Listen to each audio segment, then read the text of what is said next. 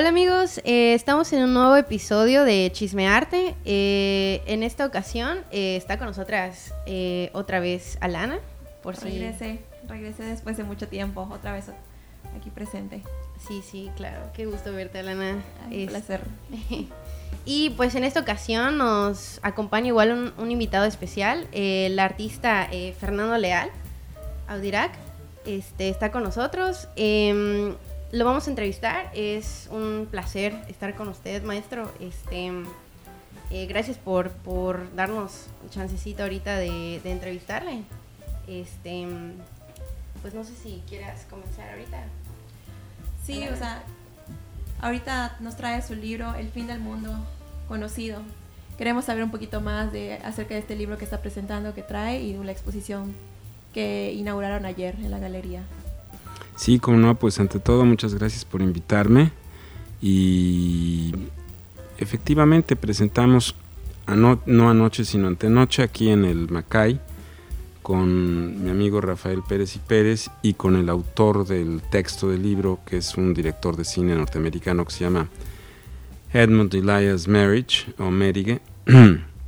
Presentamos este libro que se llama El fin del mundo conocido en español y que está únicamente en inglés, ¿no? Porque es un libro publicado en Italia y pues porque sus autores que son Marriage, el autor de Bigote, un gran director de cine, y Christopher Skelton Ford, que es el eh, eh, bibliotecario en jefe de Oxford. Entonces ellos, en un diálogo conmigo, creamos este libro que no se puede concebir como un catálogo porque es una especie de libro en imágenes, de narración en imágenes, un libro objeto lleno de dobleces y pliegues, es una especie de rompecabezas que trata de recoger precisamente en su diseño tan particular el sentido envolvente de la propuesta pictórica que simultáneamente estamos presentando en la Galería Aguro, aquí en, la calle, en la Avenida Montejo, y la eh, exposición que sigue aún en pie en eh, la Galería Art 1A en eh, Lucerna, en Suiza. Estas dos exposiciones están interconectadas porque este es el capítulo del libro, las obras que aparecen en la exposición corresponden al capítulo del libro llamado End, fin, y eh, las obras que están en Lucerna corresponden al capítulo eh, Panorama de Lucerna. Entonces el libro es parte de las exposiciones, es un libro objeto y tenemos que cambiar un poco el concepto de un libro que es un catálogo que reproduce imágenes a través de medios mecánicos, fotomecánicos, y otro libro que interpreta, como en este caso, las obras creando otras obras, porque estas obras que se presentan en la Galería Aguro, por razones que explicaré más adelante, son prácticamente imposibles de reproducir. También explicaré las características de este libro y de la exposición. Ok, antes de que nos adentremos un poquito más en, en estas características, ¿nos podría comentar qué lo llevó a crear esta, el libro y la exposición? Bueno, pues es decir, yo eh, eh, no, no me he dedicado a otra cosa, ¿verdad? Que, que a tratar de ser un artista y pues naturalmente em, la interacción, es decir, hay muchos libros sobre mi trabajo desde hace muchos años, pero que serían monografías o catálogos con textos de críticos o teóricos muy importantes, tanto en América Latina como en Europa. Este, en cambio, es un libro de artista porque eh, sea eh, cuanto yo, Merige no es, eh, es un teórico del arte como lo puedo ser yo, pero no como profesión, sino como práctica, ¿no? Él es un artista, es un gran director de cine y Skelton Ford sería, digamos, la figura más académica en este libro al ser un, doctor en historia del arte eh, de Oxford. Eh, el libro es justamente el resultado de la obra plástica, ¿no? Cómo poder hacer una obra multireproductible que recoja para un público más vasto eh, estas obras de gran formato y de técnicas muy especiales. Y es una continuidad, es decir, de ninguna manera podemos considerarlo como algo aislado o ilustrativo, sino que es parte de la exposición misma, no es otro capítulo, no el capítulo que da eh, nombre al libro, que es el, el fin del mundo conocido, sino algo que refuerza el sentido de ese título. ¿Por qué es el fin del mundo conocido, verdad? Pues porque realmente nosotros creemos que conocemos algo, pero eh, si para los que nacimos antes del cambio de siglo, la transición entre el siglo XX y el siglo XXI realmente no tuvo mucha diferencia, no es como la transición entre el siglo XIX y el siglo XX, en donde pasamos de las, de las carrozas de caballos al automóvil, ¿no? y a la aparición de la cinematografía y a la aparición de una guerra de tipo industrial que ya había sido preanunciada durante la guerra de secesión en Estados Unidos, que es donde aparecen los primeros eh, botes o, em, barcos acorazados, ¿no? Pero eso es muy diferente a la aparición de los tanques de guerra. O sea, el, el, cambio, el corte es muy violento entre, exactamente. En cambio, entre el siglo XX y el XXI, pues ni, ni, cuenta nos dimos, ¿no? Fue una fiesta muy bonita y que apareció el euro, ¿no? Que no existía, la moneda unificada y hasta ahí. Pero poco a poco, cambios muy drásticos desde los años 90 del siglo XX hasta la fecha han ido paulatinamente tomando, em, tomando lugar, ¿no? Una presencia más importante. Tomando una presencia más importante, la aparición de la digitalización, de los teléfonos celulares, de esto que estamos haciendo, que permite una horizontalidad del fenómeno de comunicación social y que también va a influir de manera definitiva en la economía y en el retrato de, nuestra época. El momento en el siglo XXI en donde realmente hemos sentido un verdadero cambio de siglo o de milenio es el momento producido por la pandemia. ¿no? La pandemia evidentemente es un fenómeno eh, eh, muy controvertido eh, y hasta la fecha y lo seguirá siendo, es un gran misterio y dará pie a muchas series de televisión y películas muy eh, sobre la vertiente del, complotismo y las otras vertientes que pueda haber, en donde el caso es que por primera vez la humanidad se enfrenta a un enemigo total. La humanidad se encuentra en una guerra total contra un enemigo invisible. Sí, fue algo que se salió del control de todos, que nadie tenía planeado. Bueno, eso es lo que no sabemos. Justamente, eso es lo A muchos sí nos vino por sorpresa.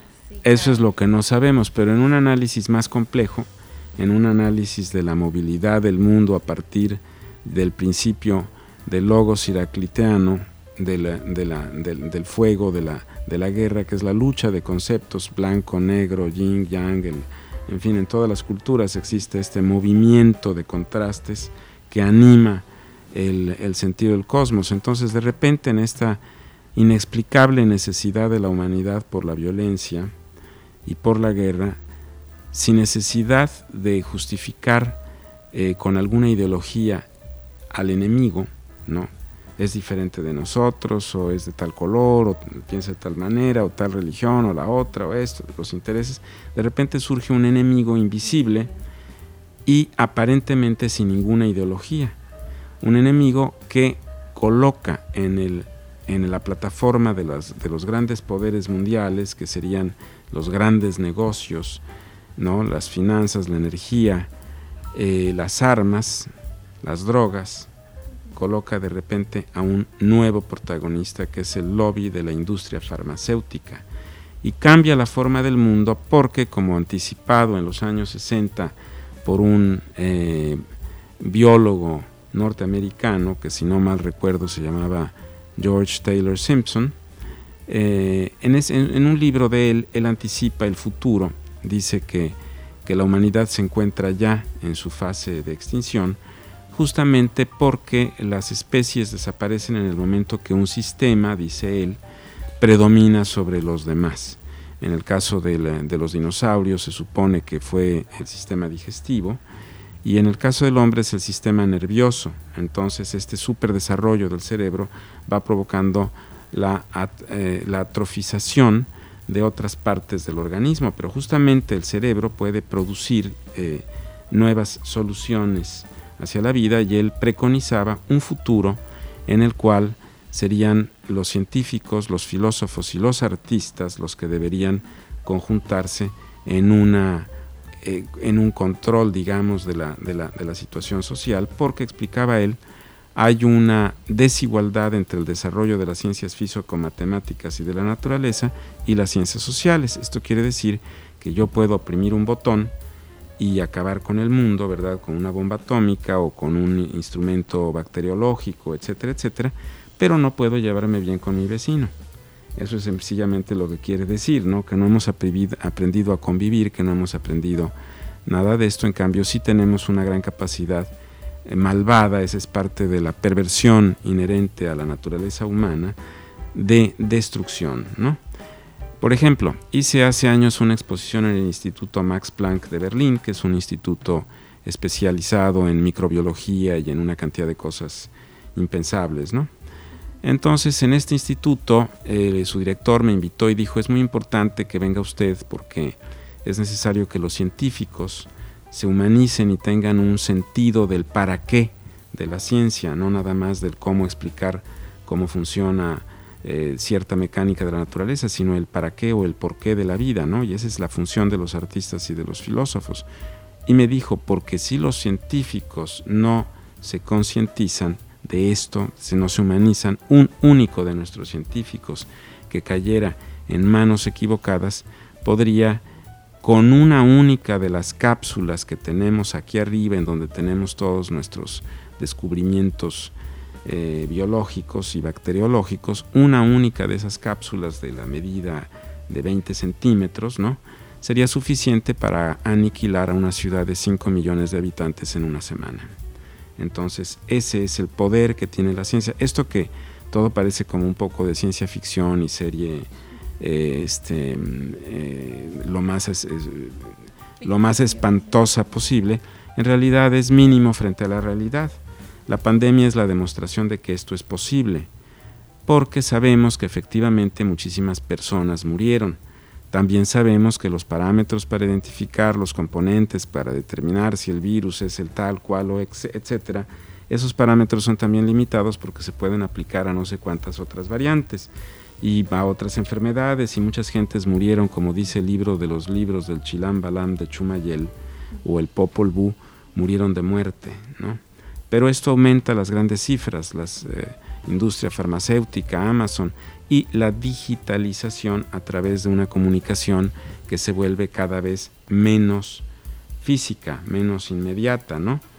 Es decir, el mundo, la sexualidad viene sustituida por la pornografía en gran escala, las series de televisión orientan ampliamente la conducta, las redes sociales también pueden determinar fácilmente eh, hasta la, anorexia en muchos casos, ha habido innumerables casos de suicidios de adolescentes orientados por las redes sociales, porque yo, por ejemplo, pues se supone que tengo, tenía yo 5.000 amigos en, Facebook, ¿verdad? y, de esos 5000 pues conoceré a 100 personalmente, los otros pueden ser algoritmos, impulsos, en fin, muchas cosas. De repente, después de una conferencia que di en San Ildefonso sobre los orígenes del muralismo, milagrosamente de, de 5000 pasé a 4700, perdí 300 de un golpe, ¿no? Me debo preocupar, o sea, qué barbaridad, qué pasó, qué dije. Todo esto es parte del de, eh, mundo que ha dejado de ser, ¿no? Eh, del mundo conocido. Después de la pandemia, del fenómeno pandémico que puede volver en cualquier momento, eh, desde luego, la pregunta dominante es, ¿y los otros sectores de la macroeconomía en negro, que es la economía real, la de los grandes negocios, la de la venta eh, de armas a gran escala, venta de sustancias a gran escala, ¿qué va a pasar con esos mercados? ¿no? Entonces, la primera teoría, naturalmente, en las leyes que en, nuestro vecino país del norte garantizan la libre circulación de armas, porque es una cosa que surgió en, el oeste, en el lejano oeste, ¿no? donde había la necesidad de defenderse y, la necesidad que existe hasta ahora de tener un enemigo. ¿no? Eh, siempre hay un dicho eh, muy, muy común en Estados Unidos, ¿no? que hay que tener siempre eh, bajo vigilancia al vecino, no vaya a ser que el vecino sea un agente de, de no sé cuáles este, terribles enemigos que, con los que cuenta estos, eh, la, defensa de la libertad, etcétera. muy bien. Entonces, ese desahogo de armas, obviamente tenía escenarios ideales que son los de siempre, ¿no? El África, Medio Oriente o la América Latina. a través de las diversas formas que existen de violencia en nuestro país y en el resto de América Latina. Curiosamente, esto demuestra que no soy adivino, eh, el problema de la violencia se demuestra en Ucrania, estalla una guerra europea, una guerra intereuropea, lo que aquí en México pues es como cuando empezó la pandemia, ¿no? Cuando empezó la pandemia decían, no, pero si es que pasó allá en China, no, y miren, Milán pues está muy lejos. Sí, como que no nos va a llegar. No nos va a llegar.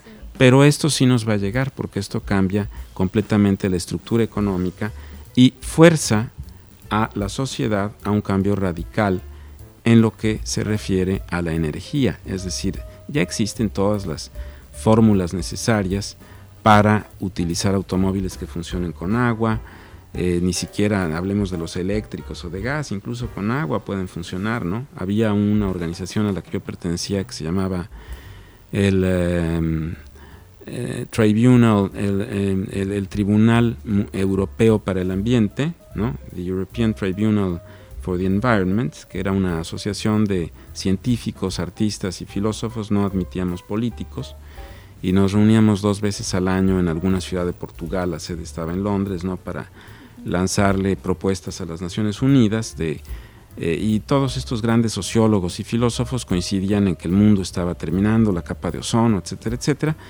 Solo no se ponían de acuerdo en cuándo había empezado el fin del mundo. Unos decían que hacía 15 días, otros que hacía 15 años, otros que iba a comenzar dentro de 5 minutos, ¿no? Pero todos estaban de acuerdo en esto. Todas estas circunstancias están forzando a un cambio inmediato que no se ha dado simplemente porque la reconversión industrial es muchísimo más costoso cambiar toda la industria del mundo, de los automóviles y todo esto, ¿no? Que simplemente admitir que se tiene que hacer. Y esto ahora se va a tener que hacer porque la crisis energética va a colapsar muchas industrias, como ya lo hizo la pandemia. La pandemia ha producido lo que se llama el trabajo a casa, etc. Con esto grandes edificios se quedan vacíos porque las oficinas ya no son necesarias, produce un inmediato colapso de la industria inmobiliaria y así sucesivamente, ¿no?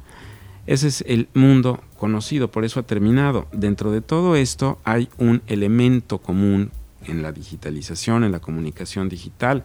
Vemos a muchas parejas de jóvenes que están en la mesa y en vez de hablarse directamente se están texteando con el celular y esto, ¿no? Todo y todo depende de eso, pero eso que es creación de, de impulsos y de información se ha convertido en la riqueza de un nuevo sistema que es el sistema de la criptomonetización y de las monedas digitales. Las monedas digitales no son ilegales, sino alegales, porque no están en ningún lado, obedecen a una estructura planetaria horizontal. No hay una oficina en la que yo me pueda quejar de aquello, ¿verdad? Oiga, no, no, no, no existe. Y sin embargo sí tienen liquidez, sobre todo en países como El Salvador y Colombia. Yo puedo ir a comprar un, taco, ¿no? Y pagar con esto. Y ya en China, que es el, el cerebro, ¿no? la cultura madre que recupera en este momento su preeminencia en el escenario mundial, en China ya no necesito ni la tarjeta de crédito ni el códice QR, basta mi rostro. mi rostro escaneado e inmediatamente en el reconocimiento facial ya está. Puedo entrar al metro, puedo hacer esto, puedo hacer todo lo necesario. Ese es el momento en el que en aras del progreso se ha cedido completamente las libertades individuales, ¿no? En todo momento hay una interacción donde las personas son la parte humana de un componente eh, mixto entre mecánico, eh, electrónico, etcétera, etcétera, orientado a la producción. Esto es a la superación de aquel film, de aquella película premonitoria que se llamaba Matrix, ¿no? Entonces este es un mundo que ya supera Matrix. Es ahí donde entra mi propuesta artística, ¿no? ¿No me van a preguntar en qué consiste? Em, ¿Considera que el, libro, eh, en qué consiste? ¿Mi propuesta? Ah, es muy fácil. Yo este, considero, siempre he analizado estos como rieles entre Oriente y Occidente, ¿no? Y estos rieles entre lo virtual y lo real y la manera como las, eh, técnicas preindustriales pueden ser llevarnos a resultados extremadamente contemporáneos. Entonces esa interacción a través de una obra de arte en la que tú te integras a ella porque ves tu propia imagen reflejada, y es algo muy moderno, pero está hecho con métodos milenarios, ¿no? Esto te hace reflexionar en esa, en esa naturaleza del tiempo y te hace reflexionar en lo que has perdido y en tu propio en tu carácter propiamente físico, en tu, en tu cuerpo, ¿no? Porque por más digitales que, sea, que, que, nos volvamos, ¿no? Es decir, de los 5.000 amigos de Facebook, tal vez solo tres son reales, los demás son inventados, ¿no? Y ahora ya me preocupé de que ya no tengo 5.000, tengo solo 4.700, qué tragedia, quién sabe qué dije. No, no es preocupante, pero en una serie estoy haciendo una broma. Pero justamente las redes sociales han modelado la conciencia colectiva. Muchos intelectuales, con tal de estar allí, de ser parte del rebaño, dicen las frases hechas que se lanzan como input, ¿no? Por ejemplo, uff, no hombre, mis chilaquiles en la mañana estuvieron buenísimos, pero no tengo ganas de ir a trabajar. Esa es una frase característica de Facebook, ¿no? Esa es una de las muchas. Esas frases son creadas por ingenieros en comunicación muy hábiles. Esto no tiene nada de estúpido, es algo muy inteligente, ¿no? En donde la gente con tal de adaptarse a algo, ¿no? Por ejemplo, los tatuajes. Los tatuajes, eso ya había sido analizado por Salvador Dalí cuando Salvador Dalí eh, los tatuajes son algo primigenio que está en las culturas muy antiguas, ¿no? Pero eh, en un ensayo por el cual Dalí viene expulsado del surrealismo por André Breton, porque Breton no entiende que Dalí no está elogiando a Adolfo Hitler, está analizando un hecho, dice el uniforme o el hitlerismo, ¿no? ¿Por qué todos? Bueno, pues porque el uniforme es bonito y porque es una manera de ser diferente, exclusivo, pero más tratamos de ser diferentes, más somos iguales a los demás. Y los tatuajes es una cosa muy interesante, un fenómeno que yo ya había abordado en mis cuadros ya desde los años 80. Hay un cuadro que se llama Desnudo y el desnudo y el tatuaje y otro que, eh, que se llama Uroboros, que es un concepto que subyace en toda mi obra, es decir, Uroboros, que es la serpiente que devora su propia cola, es uno de los símbolos del infinito. Entonces, en este cuadro mío que tiene mucho que ver con lo que ahora estamos viendo, porque todo está interrelacionado en mi trabajo, es decir, no es lineal sino esférico, en este cuadro aparecen tatuados en los músculos del personaje que se vuelve un nudo, ciudades, eh, barcos, todo lo que podamos imaginar, porque la mayor la parte de las personas que se hacen tatuajes quieren conservar la memoria de algo que para ellos es significativo, como si la memoria fuese a dejar de funcionar.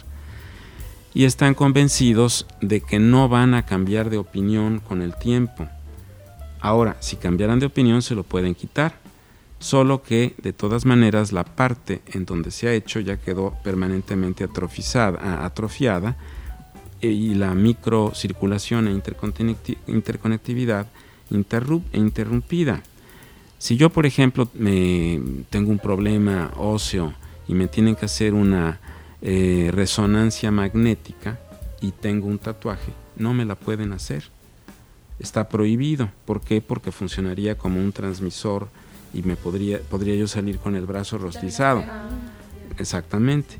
Entonces todo esto nos hace pensar, eh, y claro, los tatuajes son los hacen personas entre los 30 y los 50 años, generaciones más jóvenes ya no tienen tatuajes, porque ya decidieron que a lo mejor no les va a gustar dentro de 10 años o ya no van a pensar lo mismo, es hay que tener la, flexibilidad, ¿no? porque no es lo mismo tener una edad que tener otra, ¿no? Todas las edades se suman y regresan. Es decir, una persona muy anciana puede tener rasgos muy infantiles y una persona muy pequeña, a pesar de su poca experiencia, el, efecto del aprendizaje, ¿no? el efecto del crecimiento y de la experiencia en lo inexplicable de la devoración universal, ¿no? de cómo el, más grande misterio de todos es la necesidad de comer y la crueldad que esto también implica. ¿no? Ese es uno de los grandes misterios de la vida. En fin, son parte de las angustias que, que subyacen en mi obra plástica. ¿no? Su obra que se, o sea, no solo ahorita, sino en general, la obra que ha creado a través de toda su carrera artística, se basa mucho en, la sociedad, la sociedad, lo que, los cambios que esto trae. Pues no exactamente porque eh, no, no, soy un artista de tipo periodístico, ¿no? Sino más bien se basa en el pensamiento, ¿no?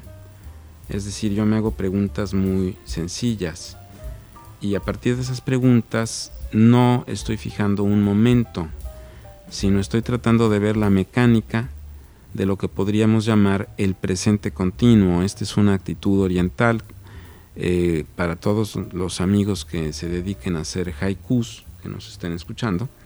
Un haiku no es simplemente una división métrica de 5, 7, 5 sílabas, sino una manera de pensar, un estado de comunicación con el mundo, ¿no? En donde yo estoy aquí en el todo, como parte de esto, soy parte de la mesa, de la cámara fotográfica o de la planta, ¿no? O de ustedes, ustedes de los otros, en una especie de percepción que va más allá de nuestra propio ente o de nuestro propio cuerpo. En esa medida, la idea del presente continuo es una idea que subyace a la actitud satori necesaria para el estado zen, ¿no? el estado de iluminación en el mundo occidental, en donde eh, se produce esa instantánea comunicación que no es metafórica y está en eso que llamaremos hoy el presente continuo. Nada más que hoy y el presente continuo en sí mismos, si lo vemos desde un punto de vista occidental, no existe porque es un pedacito del ayer y un pedacito del mañana. Nos encontramos en la angustia de ese tránsito constante que llamaremos devenir, ¿no? el tránsito pictórico entre la luz y la sombra. En la luz absoluta no se ve nada, en la sombra absoluta, en la oscuridad absoluta tampoco, y nadie puede concebir ninguna de las dos porque nosotros nos encontramos en el devenir. O sea, es imposible imaginar la nada por la sencillísima razón de que el solo esfuerzo de imaginarla ya le da una cierta corporeidad. De la misma manera, eh, nosotros dibujamos palabras y la palabra es un dibujo. Entonces, ese dibujo lo hacemos con líneas, solo que no nos hemos puesto a pensar que las líneas no existen en la realidad. Es un punto continuo ahí. Es que poner que es no, no existe por una sencillísima razón, porque si la podemos ver, por delgada que sea su superficie, es una superficie, es un plano. Entonces, en la amplificación del plano, digamos que yo he tratado, sobre todo en esta serie que estoy presentando en la galería Aguro y que es también motivo de el fu- fin del mundo conocido, es una serie de obras que podríamos considerar la amplificación de la superficie de una línea. Normalmente la, la forma más elemental de trazar hoy día una línea es con un lápiz. Un lápiz está hecho con grafito, ¿no? Eso es lo que es un lápiz. Y entonces estos son cuadros con superficies de grafito. Es como si estuviéramos navegando en la superficie de una línea y en esa misma superficie nos fuéramos adentrando, abismando, hasta quedar atrapados nuestro reflejo en la obra y ese reflejo nuestro en la obra nos observa y nos volvemos el objeto observado por el sujeto atrapado en la obra, ¿no? Ese es el, juego que se establece, cómo podemos quedar atrapados en una línea, ¿no? Este, hablando de, de esta interacción, ¿usted cómo considera eh, qué es la, esta relación, ¿no? por ejemplo, con el público yucateco y su obra? Bueno, pues yo espero que, que quienes nos estén escuchando tengan la curiosidad de ir a ver en la Galería Aguro, que se encuentra en la calle de Montejo, número 485 me parece, no sé exactamente el número, eh, pero está después del Monumento a la Patria, ¿no? Sí. y eh, que, que les interese, ¿no? Ahí también habrá ejemplares de mi último libro que podrán consultar, eh, que podrán ver. Eh, esa interacción, pues no es casual porque yo muchas veces, de cuando era niño, eh, mi mamá, que era una apasionada del mundo prehispánico, pues mm, viajamos muchas veces a Yucatán y a cualquier lugar en el que hubiera una pirámide, y naturalmente esta es una de las zonas más ricas del continente, pues allí fuimos, ¿no? Entonces se puede decir que, que me gradué como escalador profesional de pirámides desde tierna edad. Y después, años después, vine cuando se hizo una exposición antológica de mi obra en el Palacio de Bellas Artes. Fui el, primer artista vivo, ya no digamos joven, en exponer en el Palacio de Bellas Artes, yo hubo un panel de grandes intelectuales que vinieron de todo el mundo para presentar un libro que fue impreso por el tío de quien hoy día es director de la Galería Auguro, que es Luis Romo el director, y su tío Abraham Romo, que fue el más importante impresor no de México, sino del mundo, ganó todos los premios, era el premio Nobel de los impresores, el impresor más importante en todo el mundo, ¿no?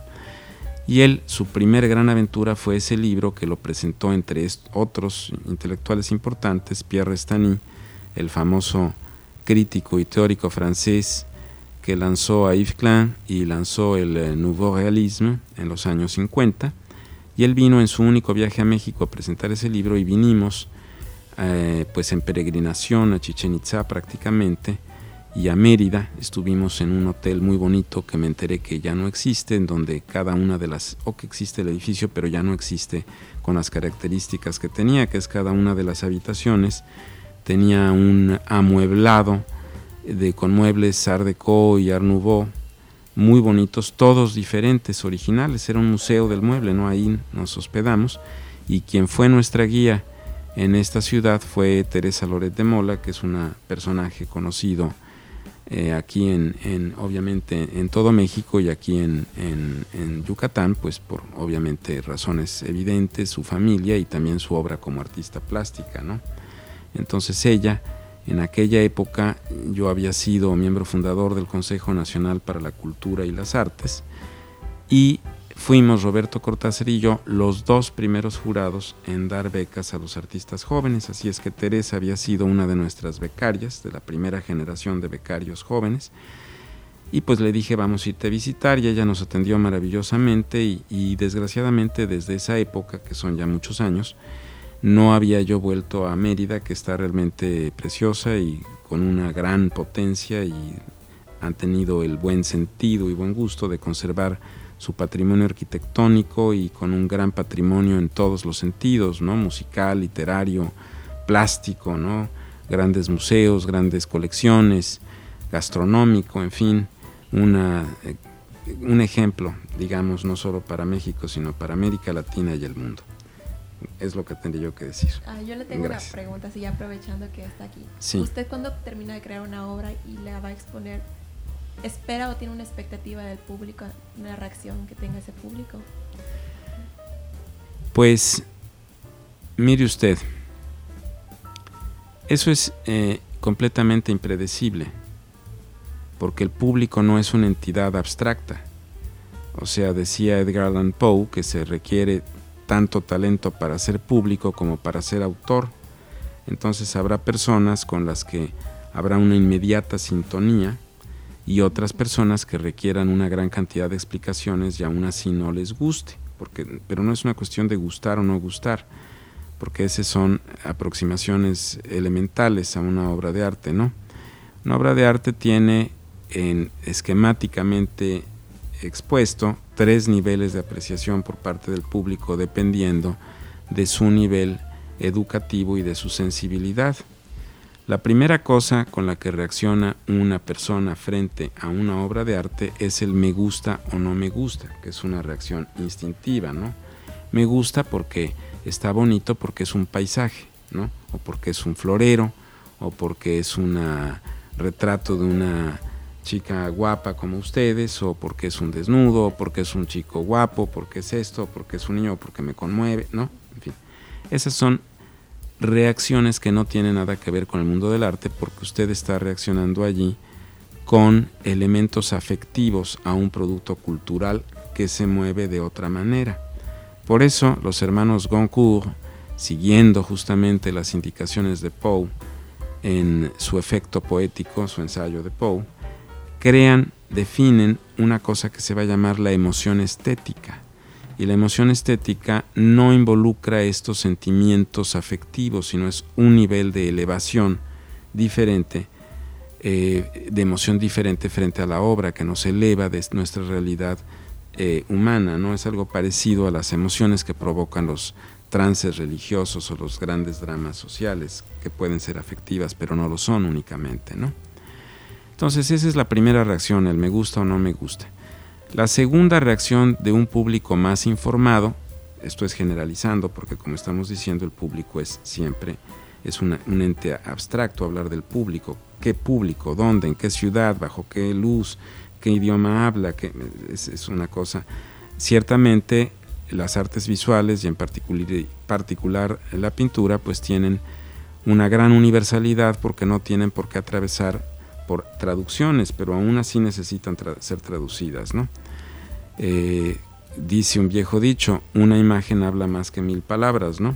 Entonces la siguiente aproximación es la de se parece a. Me gusta porque en mi bagaje cultural, en la escuela o en algún museo que fui, me, me, dijeron que esto aquello porque está sacralizado por el espacio del museo o, del, o de la galería o de lo que sea es bueno, ¿no? Entonces o es valioso porque se ha escrito mucho de esto, etcétera. Y entonces noto las semejanzas que hay entre esa obra que se me propone y algo que ya está, digamos, sancionado por la historia, ¿no? Ah, es que me recuerda a Miguel Ángel, me se parece a Picasso, se parece a esto, se parece al otro. Ese es otro nivel que ya implica una cierta información y capacidad de relación a partir de las citas. Y luego viene el tercer nivel que es el único que realmente tiene importancia. Es el no se parece a, sino el poder encontrar lo específico y original de lo que estamos viendo, ¿no? Pero ese nivel requiere de empatía y no necesariamente de información, porque yo conozco muchos intelectuales, ¿no? que han hecho pésimas interpretaciones de mi trabajo y personas, eh, obreros o trabajadores domésticos o personas o secretarias o, personas comunes y corrientes, ¿no? Eh, entre comillas, porque no existe nadie común y corriente, todas las personas son excepcionales por una u otra razón, todas las personas tienen son abismos en los que hay que profundizar, ¿no? Infinitos abismos, que hacen interpretaciones de primer golpe de vista mucho más originales y geniales, y sin ninguna cultura, y personas que pertenecen a culturas muy variadas, ¿me explico? Entonces en esto es más bien no el ente pasivo de yo propongo esto y te impongo este discurso, sino de el juguete que yo te estoy regalando, qué uso le vas a dar, cómo lo vas a recomponer, ¿no? Por ejemplo, esta exposición, pues yo soy el autor de las obras. Pero la manera como están organizadas, es decir, la museografía o la hizo el autor del texto del, libro, el director Edmund Elias Marriage, autor de una película célebre que se llama Bigoten y que es el eh, y que es eh, contemporánea a mi cuadro Imagen de lo Absoluto, 1990 él y yo no nos conocíamos, pero ahí es donde estuvo la gran afinidad cuando nos conocimos, nos buscamos por, por esa enorme afinidad, él en la cinematografía y yo en la pintura, de conceptos. Y ahí empezó un, trabajo en equipo, ¿verdad? De, intercambiar ideas y de leernos la comunicación necesaria para crear nuevas obras, ya sea en su terreno cinematográfico o en el mío pictórico. Entonces él, que ha venido especialmente a Mérida a presentar el libro, él montó la exposición, es decir, él organizó las piezas como quien organiza una partitura, ¿verdad? Y la interpreta de una manera, es decir, la partitura ya está, ¿no? Pero puede ser interpretada, no sé, uno es el, eh, la quinta sinfonía interpretada, dirigida por Herbert von Karajan y otra por eh, otro director, ¿no? Por eh, el gran director que lo precedió, ¿no? Por en fin, en este momento. No importa, pero, nos estamos... Al fin y al cabo su interpretación como... Es la partitura es la misma, pero un director lo va a interpretar de una manera y otro de otra, ¿no? Entonces aquí las obras son las mismas, pero él dispuso las piezas de manera diferente y la luz la modeló de manera diferente, ¿no? Porque todo lo que estamos viendo a final de cuentas es luz.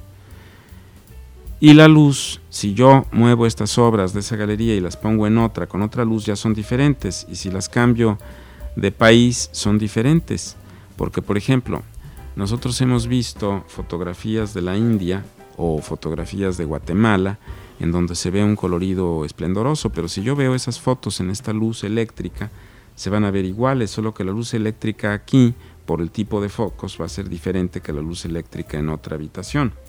Si contrariamente ya una vez convencido, viendo esto en luz artificial, que hay un gran colorido, lo cierto es que nunca me voy a dar cuenta de cómo es realmente hasta que vaya al lugar, porque yo, por ejemplo, hasta que no fui a la India, no me di cuenta de que es imposible reproducirlo en cualquier libro, porque la fotografía no me va a dar la posibilidad de ese cromatismo y de ese sentido de la luz. Si cuando fui a Camboya es la misma cosa, o Tailandia, ¿no? Estos cielos de plomo con el oro de los templos, me di cuenta por qué la necesidad, además de religiosa y ritual, del oro en los templos, porque sustituyen esa luz muy transparente y muy gris al sol mismo, ¿no? Es un, el sol está en los templos, es una cosa extraordinaria, ¿no?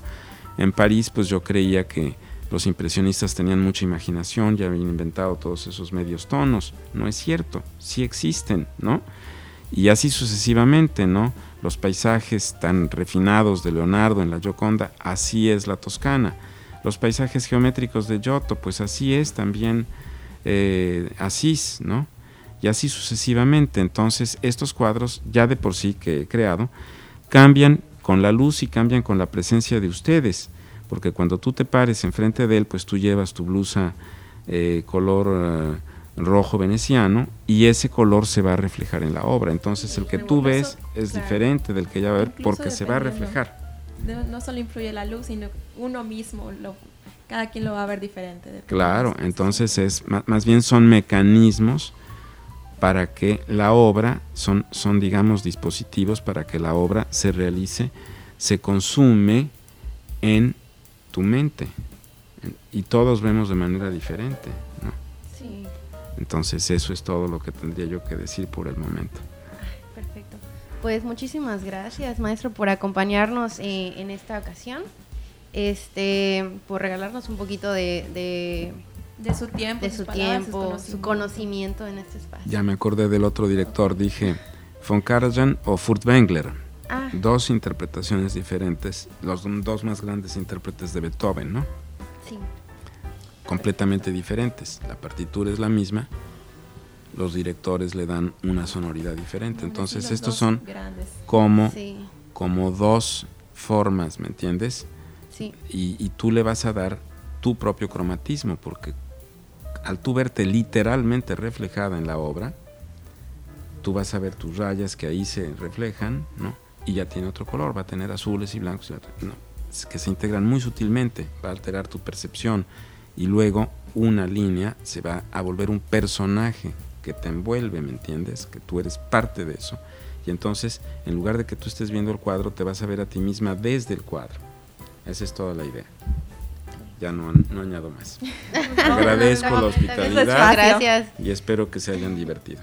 Claro que sí, muchísimas gracias este, por todo. Em, les eh, recomendamos ir a la, exposición, a la galería del, maestro. Em, eh, pues sería todo por, por este episodio. Este, muchas gracias igual por, acompañarnos, Alana. Este, y pues les dejamos, ah, recuerden seguir la, página de Instagram, el canal de YouTube de Chismearte. Les dejamos a un abajito la información. Y sería todo por, por hoy. muchas gracias.